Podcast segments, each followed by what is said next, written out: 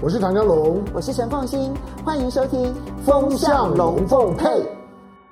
好，雅虎 TV 的观众大家好，今天星期天，大家来聊天，我是职业聊天家唐香龙。好，本周呃呃今今天今天做节目已经四月九号了，好，所以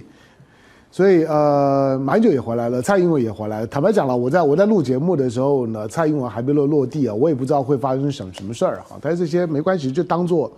从从整个的势头上面以研判呢，就是，呃，大概可以推断，因为因为蔡英文还没有回来哈，那我我我整个去推推断，我们赌一赌，就是，呃，从中方的反应来看的时候呢，大概不会不会再升高，那就中美呢对于这一次的危机控管大致上满意，那因此呢，接下去呢，其实对中国来讲还是办大事儿比较要要紧。就是呢，不不想呢跟台湾呢搞这种小恩小怨小小情调的事儿。那什么叫办大事儿呢？今年第一个要拼经济，第二个要要创造和平。那这两者之间是有关系的了哈。所以今年就是大国政治的风风向了。今年今年大概呢，中国的主导风向的味道呢会变得更清楚。五月五月以后可能会有一些变化。五月因为因为日本要召开今年的 G7 的峰会，好那。那在峰会之前呢，日本的气氛不好，所以最近，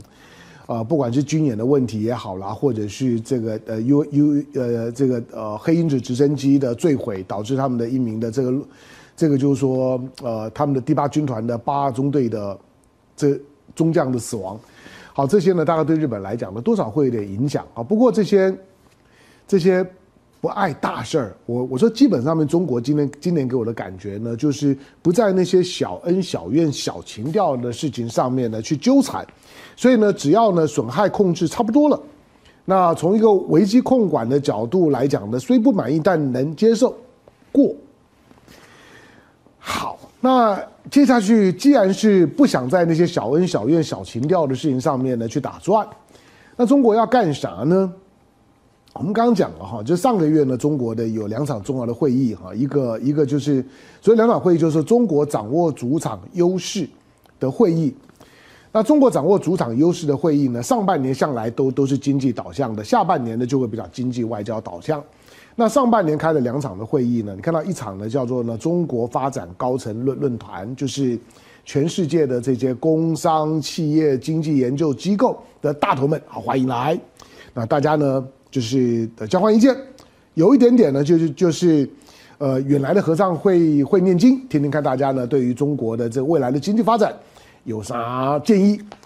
毕竟中国虽然呢在去年已经人均所得已经达到了大概一万两千六百美元人均呢，因为你要知道十四亿人的人均呢一万两千六还是个可怕的数数字了，尤其你四十年来看那个翻转的速度呢非常快。那估计今年啊，今年今年之后，中国呢就会正式的突破联合国呢所设定，因为那那个标准是稍微浮呃浮动的。那估计今年中国就会正式的突破联合国所所设定的那中产阶级的门槛，因此呢，中国的人均所得将会达到呢联合国所设定的中产阶级门槛。如果比较笼统的说，就是中国正式进入到呢中产阶阶级国家。今年二零二二二三年。那进到中产阶阶级国国家呢，就会开始呢，会顾虑到一个所谓的所谓中度发展的陷阱。这个中度发展的陷阱呢，是大部分的经济体在经过了乐观的那个初期发展阶段，放冲天炮似的，唰那种呢，动不动都是两位、两位、两位数的那种的经济成长，那种觉得呢钱都从天上掉掉下来，然后呢，觉得觉得好像未来的日日日子呢，就是明明天会更好，天天差的那种的感觉，那种那种的感觉呢，到了。到了经济发展的某个阶段的时候呢，它都会出现了转型上面的困难，那叫中度发展的陷阱，就突然间停下来了。停下来的原因呢，就是其实整体来讲，绝大部分中度发展的陷阱，它不是经济的，它是政治的。也就是说，你到了那个阶段的时候呢，你的你的国民对于生活、对于金钱以外的东西的要求会提高，提高了之后呢，作为一个一个领导者作为一个主政者，你就必须要去回应那个要求，而回应那个要求，往往呢就会使得原来在发展初期的时候呢，大家因为钱都掉下来，所以呢，大家呢都会觉得，反正我每天钱越来越多，那也就不在乎别人怎怎么样。可是到了中度发展的时候，分配面的问题呢就会开始出来。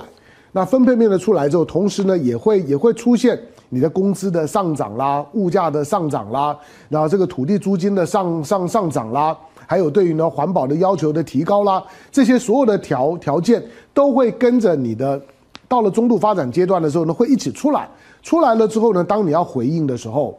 你的产业呢就必须要跟着调整。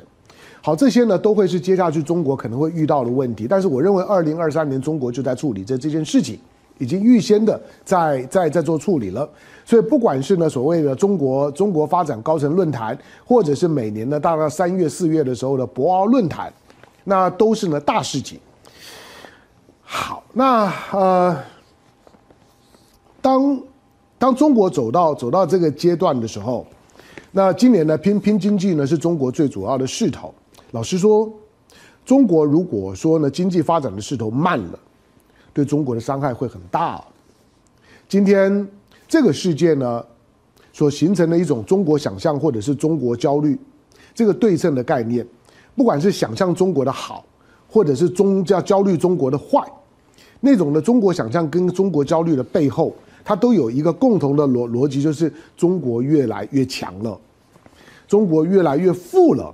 中国越来越强，中国越来越富这件事事情。会让有些人充满希望，感觉诶，趁着这个机会呢，就应该跟着中中中国走，可以飞得高，看得远。但是呢，一些跟中国敌对的力量呢，就很焦虑，就会觉得这个时候呢，一定要想办法打压中中中国。好，不管是哪一个啊，总而言之呢，对中国的期望值的的不断的提高，中国的国际地位、国际的影影响力、话题性不断的提高，它背后有很重要的逻辑，是在中国的经济的发展的势头上面。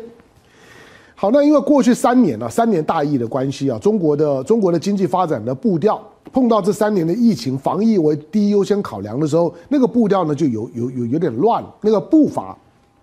不整齐。那今年呢，必须要重新的整队，让让步伐要出来，大家呢继继续的那整理队伍，再再往前走。好，那在这种呢 整队再再出发拼经济的情况下，下面那个方向是对的。但是因为拼经济如果是今年最核心的战略，其他的议题的处理的态度就势必要不一样。就是如果拼经济是最重要的，经济接下去呢要转型，中国呢正在面临到一个一个要要要脱壳，就像那个那小说，那那叫那叫什么？天蚕变了，天蚕变你看过吗？我我我我假定你看过，好吧？总而言之就就是。大部分的生物啊，它的很很很多的这种的，就生物呢，在它的在它的生命的发展的历程的当中，它最脆弱的时候呢，就就是它要变强大前的时候，蛇要脱脱壳啦，螃蟹要换壳啦，寄居蟹要换壳啦，或者呢蚕要变呢从蛹要变蝴蝶啦，那个过程当中都是它最脆弱的时候，它不能动，它。要要开始做很多的身体机能的转转换，国国国家也一样，国家的体质在转换的过程当中也会相对的脆弱，所以这个时候大家就哎，你的弱弱点出来了，这个时候呢，趁机好好修理你一下。中国是在做这件事情，所以呢，如何能够能够呢，能够非常平稳顺利的，那让经济的步伐能够呢重新的上轨道，中国需要一个大和平。这个大和平不只是一种的经济发展策略上面的需要。我认为它也是中国未来，未来作为一个国家形象经营的基调。这个呢，同时出现在习近平的第三任期，它不是偶然，它是个战略设计。换句话说呢，习近平的前两个任期，如果呢让大家觉得中国强了，中中国有霸气了，中国呃除了强有霸气之外，中国是一匹战狼，中国呢。对于呢这些呢小小小国来讲，对强国来讲敢跟着强国怼，那对这些呢小小国来讲呢，中国呢想办法去影响他们，去控制他们，当然这都是西方的典型的叙事的逻辑。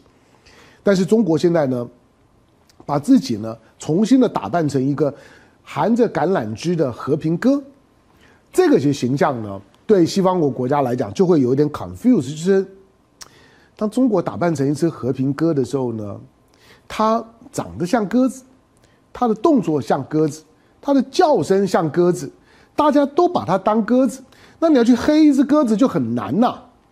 所以呢，现在西方国家呢，在今年当中国作为一个做一个形象的一个转换的时候，西方国家也遇到了一个，那我要继续怎么去黑它呢的困扰。这是今年呢可以观察的部分了，就是美国带头的西方的这些呢宣传战、舆论战，它的叙事的手手法对中国传统的那种黑的方式有点点不灵了，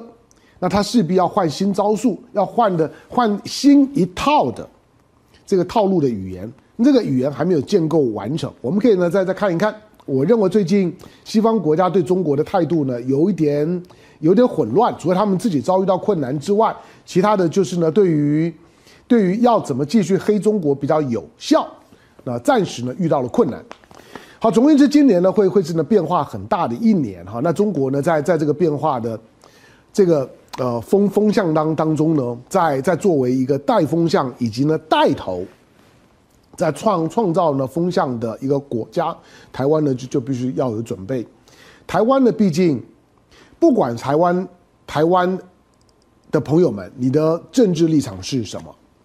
我只我只跟你讲现实啦，我我我我不要去谈谈意识形态那个东西谈不完的，而且很很主观，所以我不是要跟你谈统独，我不是要跟你谈蓝绿，我纯粹就是说。今天，当中国是一个崛起中的 super power，当全世界呢，连一些地缘上面的次强权，你看到不管它叫沙特，它叫伊朗，它叫巴西，它叫做阿根廷，它叫做法国，它叫做德国，除了日本，现在还还是紧紧的贴着美国走以外，其他的地缘上面的许多的次强权，现在几乎呢都把跟中国打交道，如何经营好跟中国的关系，当做是它的非常重要的。核心课题，这表示呢，中国的影响力未来会越来越大，尤其到了下半年呢、你看到上合峰会，你看到今年的金砖峰会，你看到今年还要开第三届的一“一带一路”的峰会，这几个峰会开完了之后啊，我觉得那个味道会变得更清楚。中国的影响力，影响力在政治在政治哲学上面是有点抽象，不过很有用。我就告诉你，就是说你要。你要你要问我说怎么去量化去定义啊，影响力那有点难，不管是个人，有的时候呢是个人的魅力，有的时候是个人的信念，有的时候是个人的财富，有的是个人的体格，都有很多的原因，去共同的营造出呢你这个人为什么比别人有影响力？为什么很多事情呢别人讲了不算，但是你讲了好像大家就会听你的？那个影响力是一个总体营造出来的结果。好，那既然是这个样子，当一些地缘上面的次强权都都都知道中国的影响力越来越大，必须要争先恐后奔走于他们本国和中国之间的航班，那要努力的去做好跟中国的关关系，把跟中国的关系经营好、经营对，当做是自己呢国家发展当中的未来的买保险。那台湾呢就很重要，因为台湾，我说了，不管你的政治立场是是什么。台湾就是隔着一个台湾海峡，跟中国呢紧密相连的一个经经济体。政治你自己谈，我不跟你说。作为这个经济体来讲，台湾今年应该要有很聪明的人，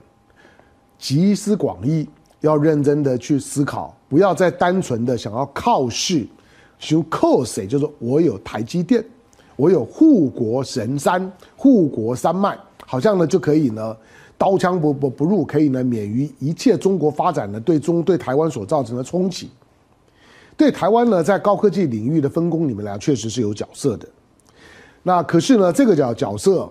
呃，二十年前我们就在讲，就台湾的剩一一只脚，就台湾的台湾的经济的基础呢，就剩一只脚，就是在一个在资讯科技产业上面，其他的没有了。因此呢，你把所有的力量呢摆在一只脚上面。它的代偿作用会很明显，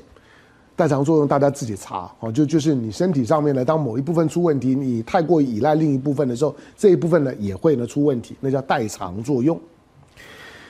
好，那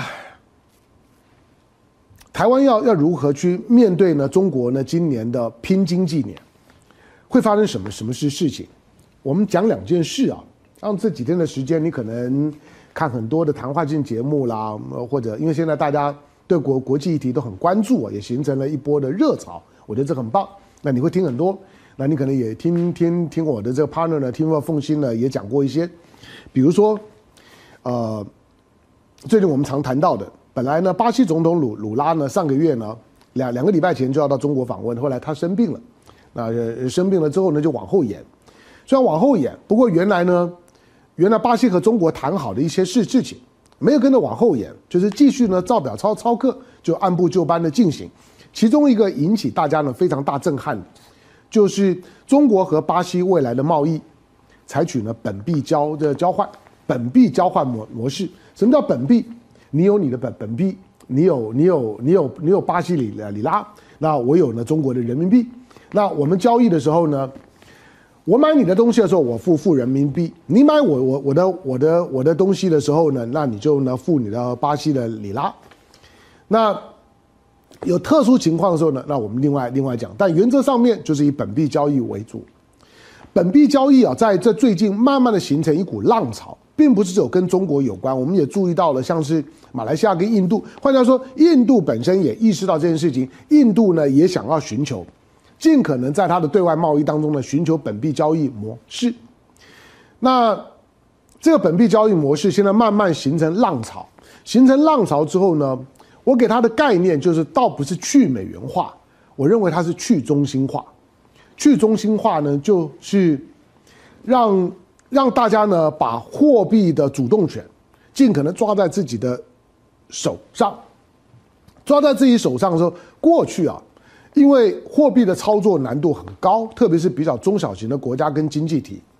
你自己没有没有那么大的金融市场跟体系啊，也没有这么强的国家实力啊，去操作自己的货币，因此大家呢就会过度的依赖依赖市场上的强势货币。二战之前呢是英镑，二战之后呢是美元。有欧盟之后呢，欧盟的欧元当然也是其中之一啦，但最强势的呢是美元。美元毕竟呢，地球上大部分的储备和货币都是以美元形式呢所持有的。好，那当大家持有美元的时候呢，但是当美国的第一个，它的国国力慢慢的、慢慢的看起来并不是不行了。那美国的毕竟它的人人均所得还是中国的好几倍呢，不要不要这么看看轻美美国。我认为。中国在中国大陆社会当中，虽然大家都喜欢把中美当作是一个对照组，好像呢亲美就反中，那那亲那反反美呢就亲中，不是。我我一直认为，中国是中国在社会层面上面是全世界最亲美的国家之一。在中国社会层面上面，你在一些大都会比较比较比较进步的社群里面，你大家都都会感觉到美国的文化元素。其实，在中国大大陆还是有很普遍的影响力，跟政治的谈论的味道不太一样。好，那当当中国呢开始开开始带动这种所谓当除了美元以外，除了欧元以外，当市场上面发现，哎，人民币其实也是一个很好的选择的时候，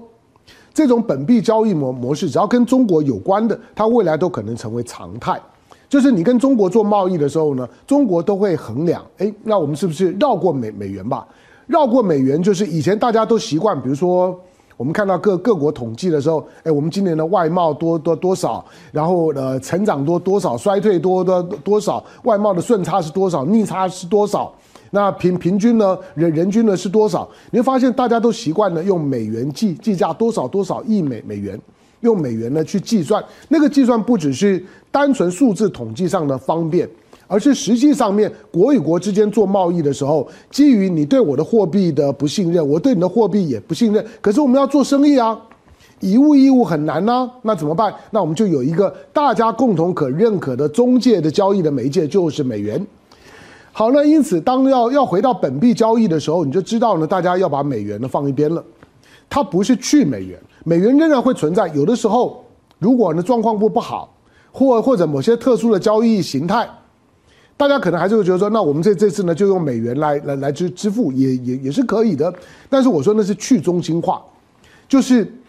国与国之间会越来越普遍的，不再以美元为中心去建构呢全球的金融体系。这件事情在二零二三年，我认为已经确定了。好，那当呢要要去中心化。就像俄罗斯现在呢，俄罗斯的外汇市场当中呢，交易的外外汇的外外币的第一名，已经不是美元，不是欧元，不是日元，不是英镑，在俄罗斯的市场上面，第一名已经是人民币。那未来会有，因为全世界有一百四十几个国国家是以中国为第一大贸易伙伴。那那那你就知道嘛，就是说，其实其实中国在在世界贸易的影响力，在需要花花钱的地方，中国的影响力一定是越来越大的。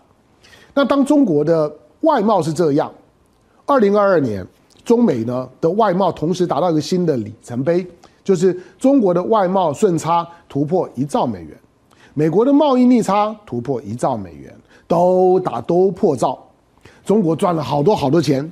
美国呢，从金钱纯粹的金钱计算，美国呢流出了好多好多钱。可是从一个从一个金融货币的优势的角度来讲，顺差跟逆差的意义必须要倒过来看。就是如果你要让自己的货币成为国际上面比较普遍的储备货币，它可能需要经过一个过程，就是你必须要有逆差。你有逆差的时候，钱才会往外流。往外就是人家跟你贸易，人人家卖东西给你，你花钱去去买别人的多东西，买的比较多，那叫做逆差。那就是你流出去钱买进货物，人家呢也买你的货物，可是相比之下来讲，你流出去的钱比较多。所以你注意到呢，中国最近呢在谈一些本本币交易的，比如说巴西，比如说俄罗斯，比如说中东的沙特。伊朗这些的国国家，它都有一个共同的特性啊，就就是他们和中国贸易，中国贸易算很强势，可是这几个国家对中国都享有非常巨额的贸易顺差。换句话说，他们从中国身上赚很多钱，当然大部分都是原物料大国了。你想，俄罗斯、沙特、伊朗、巴西卖卖卖给中国的大概都是都是。矿产、油、天然气、牛牛肉、谷物，大概就是一些大宗物物资。但是不管怎么样，他就是从中国赚很多钱。他们把他们的产品卖给中中国，所以他们手上过去如果用美元交易，他们会抓了很多的美美元。可是中国说以后我们用本本币交易，好，那他们手上抓到的东西拿到钱就换了，主要就会变成人民币。因此这些的国家，他们适合拥有很多的人民币。那从中国的角度来讲，他就要印更多的人民币去满足这种跟他有逆差的国家做本币交易的时候的需要。因此，透过逆差，这些对中国享有顺差的国家，那本币交易的时候，人民币的海外部位呢就可以慢慢的建立起来。那个是很长时间了，这只是一个开始而已。好，但是我要讲了，为什么说跟台湾有有关呢？你我刚刚讲到就是说。中国大陆呢，一年呢对外的贸易的顺差呢突破一兆美元，哇，吓死人了。那对中国跟贸易的时候呢，能够呢享有逆差的国家呢非常非常少。我刚刚讲，大部分呢都是这些提供的原物料啊、矿产啊，或者是这大宗物物资的国国家。可是有一个是例外，台湾，台湾是例外。中国大陆所有对外贸易的经济体里面。从中国大陆赚最多钱的台湾，台湾去年在两岸的双边贸易，台湾呢大概赚了一千五百亿美金，前年大概一千七百亿美金。如果用中国大陆的计价的方式，那更不得了，突破两千亿美金，两千亿美金啊！好，那就算呢，去年用台湾的比较保守估计，一千五百亿美金好了，一千五百亿美金，这么长时间以来。每年呢，从大陆那边呢赚了赚了八百亿、一千亿、一千三百亿、一千五百亿，赚这么多的钱。但是过去两岸之间贸易都都是用的美元计价。请问你，当现在大大中国大陆在推本本币交易的时候，中国大陆有什么理由不要求台台湾以后两岸做贸易？你赚了我这么多，以后我们本币交易。本币交易就是意思就是说，大陆。买台湾的这些的产品，付人民币；台湾买大陆的产产品，付新台币。但唯一呢会让大陆有点犹豫的，就是那这这不是拉高了新台币，新台币的主权象征地位吗？毕竟货币啊，它的主权象征地位是最明显的，这可能是唯一呢中国大陆在顾虑的。否则，如果以中国大陆今天的操作模模式来来看，中国大陆应该很快的就会要求台湾要跟他呢跟他签一个，如当然现在两岸之间的这些很多的交流都都中断了。如果两岸关系回到谈判桌上是可以谈的，大陆一定会要求台湾方面，两岸贸易这么热，你每年赚我这么多本币交易，那这个时候呢，它就出现一个问题了，就是美元被绕过去了，这可能不是台湾愿意见到的。但是第二个就是，那台湾呢，不管怎么样，除非你你这个生意不要做了，否则你你就必须要建立什么？你就必须要建立人民币的更强的人民币的储备。好，这个呢是接下去呢，台湾可能必须要面对课题。我认为这是两岸现在呢隐隐然将来呢会遇到的问题。那一旦有人抛出来之后呢，可能很多人会觉得说，为为什么怎么会这个样子呢？为为什么本币交易？本币交易有什么不对？我说呢，很很多的国家跟大陆做贸易，现在都本币交易，本币交易是个浪潮。那我说台湾绕得过吗？如果能让台湾热闪过去的是政治。但是如果撇开政治不谈，台湾大陆一定会要求台湾呢做本本币交易。好，那台湾当然最最近，因为马英九刚到大陆去访问回回来嘛，在过程当中的时候呢，衍生了一个小议题啊，就就是大陆现在外贸这么强，那台湾呢，因为蔡英文在在在美国访问嘛，大家知道蔡英文跟马英九呢，唯一的一次的对对决，唯一一次呢他们在选举当中的对决，就是二零一二年的总统大选，后来蔡英文后来马英九赢了。所以马英九连连任成功，蔡英文输了。在当时，马英九的口号呢就九二共识，蔡英文的口号呢是废 ECFA。好，所以呢之后呢，大家常常只要只要呢碰到民民进党谈到两岸问题，然后那你把你把 ECFA 废了吗？谈废 ECFA 呢，因为这过去是民进党挂在嘴巴上面，民进党否认九二共识，民进党否认两岸一一家亲，民进党最近呢甚至于呢否认说呢我是中国人。那我谁谁跟你中这中国人，在吐马英九？既然这些都否认了，那还要 ECFA 干嘛呢？老实讲，当然对了。台湾呢，台湾几乎已经没有可能再加入任何的国际组织、经贸组组织。台湾在二零零一年两岸同时加入 WTO，那个对台湾已经是最大的祝福了。但是 WTO 现在被美国瘫痪了，所以也发挥不了什么作用。可是呢，在亚洲的经济大爆发呢、大整合的过程当中，不管是呢东盟在在在推动的 RCEP，台湾不可能；或者呢，原来美国想要去去去主导的 CPTPP，台湾我告诉你也不可能。当台湾呢作为亚洲地缘上面其实还蛮重要的一个经济体，可是在地缘经济整合都进不去的时候，那你就废 ECFA 看看呢、啊？因为除了 ECFA 之之外，你没有任何可以依靠的。你知道最最近我很无聊，就做了一件事情。我在另外一个节目当中有稍微谈过一一下。当大家都因为美国呢，美国呢现在都都是单边单边主义嘛。那这种的单边主义呢，使得美美国呢，美国对于再去签任何的多边的经经贸协协定，美国是很排斥的。但是你说呢，要签双边的协议，我告诉你要跟美国签了也不简单。所以。台湾现在呢，现在仅有的、仅有的所谓的 FTA 双边的经贸协议，除了 ECFA 之外呢，九个，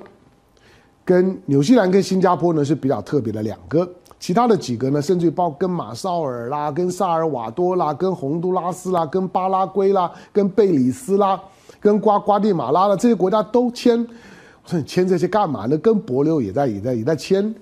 我说好吧，那签就签吧，反正呢过瘾嘛。最少对外对外讲的时候呢，你去查中华民国政府的官网列出来之后呢，好歹也能够列出几个呃中博啦、中马啦、中巴啦等等的这种的双边的 FTA，看起来洋洋洒洒洒。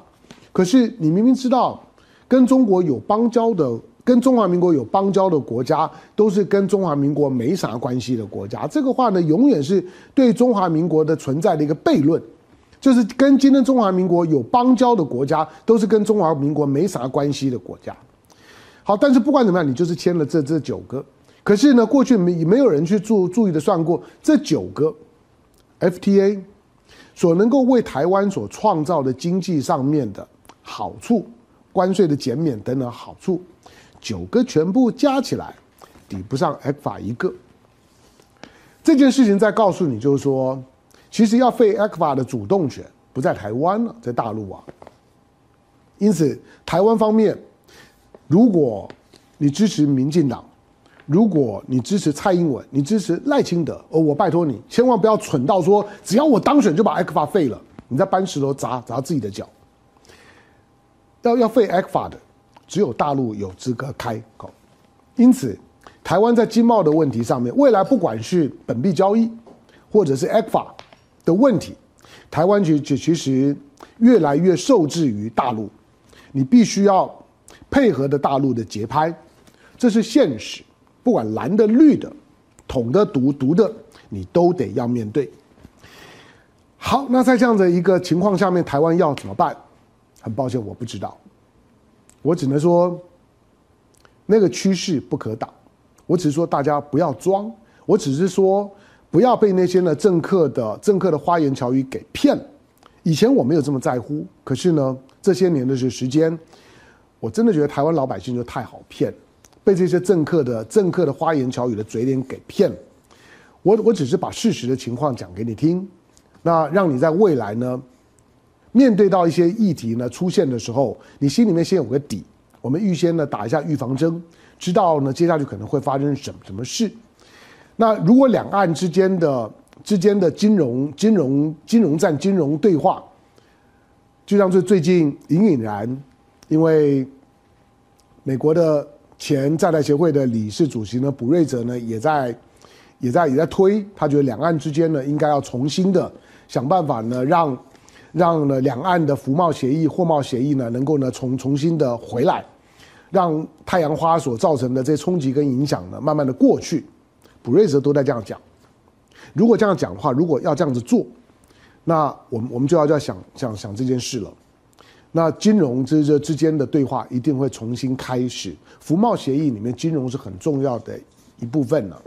到那个阶段的时候，本币交易势必呢会成为热门的话题。好，那台湾愿不愿意是一回事情啊。我说这是现实。我我常常讲的，我不是说台湾愿不愿意，台湾喜不喜欢。我说这是现实，跟你的政治立场、意识形态是没有关系的。听懂吗？台湾能够抓到自己手上的筹码，能够抓在自己手上的时间不多了，真的不多了。在最近的国际情势的变化非常非常快，大部分看起来跟台湾无关，可是台湾呢就在那个圈子里里面。当这些呢大这些大的这些的风向趋势确定了之后，台湾就会在里面显得动弹不得，只能够呢让。让命运的浪潮推着台湾往前走，那怎么走？走得顺一点，走得好看一点，走得不会踉跄，走得对台湾最好，这是台湾人要思考的问题。